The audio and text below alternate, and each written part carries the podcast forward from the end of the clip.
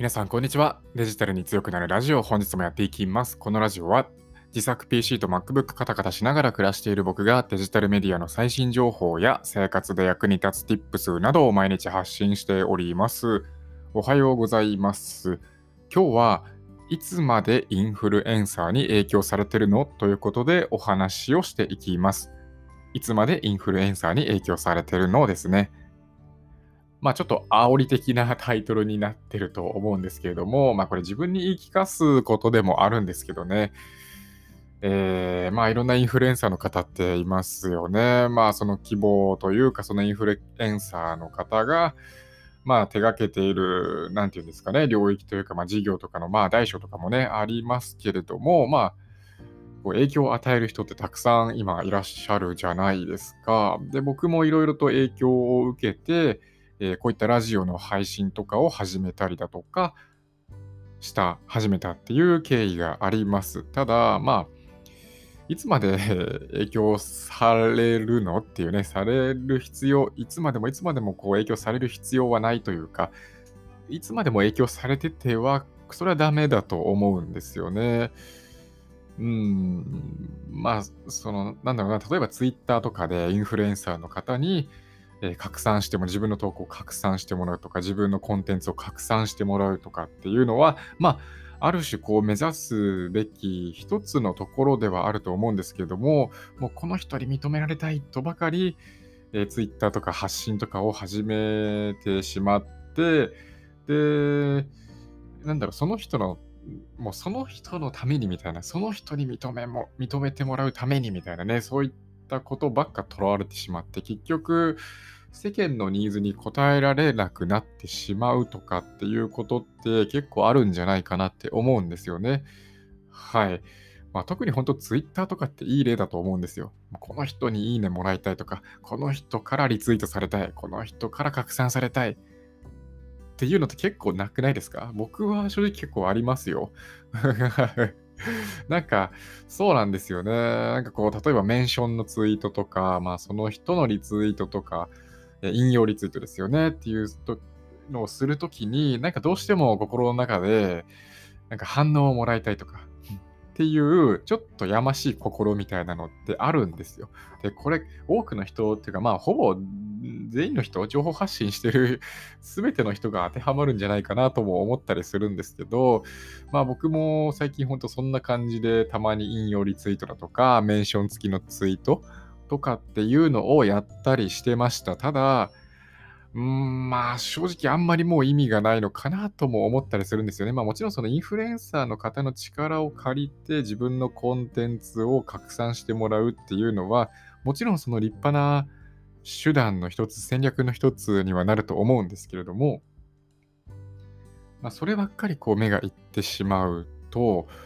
それは良くないなとも思うんですよね。なので、まあ、今回は自分に言い聞かすためでもあるこのまタイトルにさせてもらっております。いつまでインフルエンサーに影響されてるのですね。はい。まあ今ね、ちょっと話がまあ変わるんですけれども、今そのツイッターとかでよく、まあ、副業やってますとか、フリーランス目指しますみたいな、えーあとはまあその副業収益、えー何万円とかね、今月は10万円超えたとか、よくその収益アピールとかをする方もいますけど、まあ僕もしたことありますけどね。あるんですよ。まあそれもセルフバックだったりとかね。えーあとはなんか、その Amazon アソシエイトで、えー何十円とか何百円のものが 売れた時とかに、まあ、アピールとかしたことはありますよ。あるんですけど、なんかもう今そういう投稿が結構多すぎてしまってるとか、自分のタイムライン上に多く見受けられるんで、なんかもう飽きてくるんですよね。正直そういう投稿を見るのも飽きてきますし、なんか、うん、疲れてきませんか？っていうのをこう問いたいですよね。うん、なんかもう収益アピール合戦みたいな感じになってますからね、正直ツイッターの場とかって。っ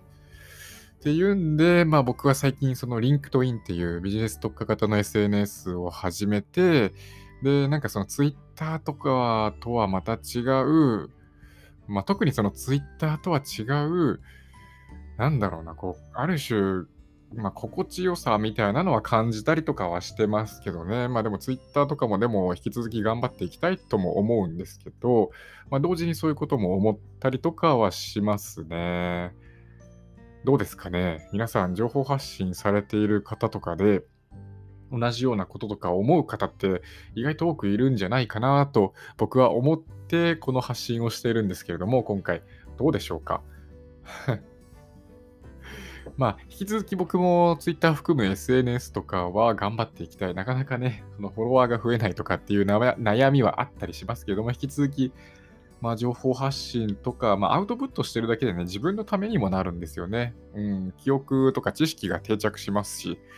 で、Twitter とか、まあ、リンクトインとかなんてまさにそのためのいいツールだと思うんですよね。アウトプットして自分の知識にするためのすごいいいツールだと思うんで、まあ、その活用も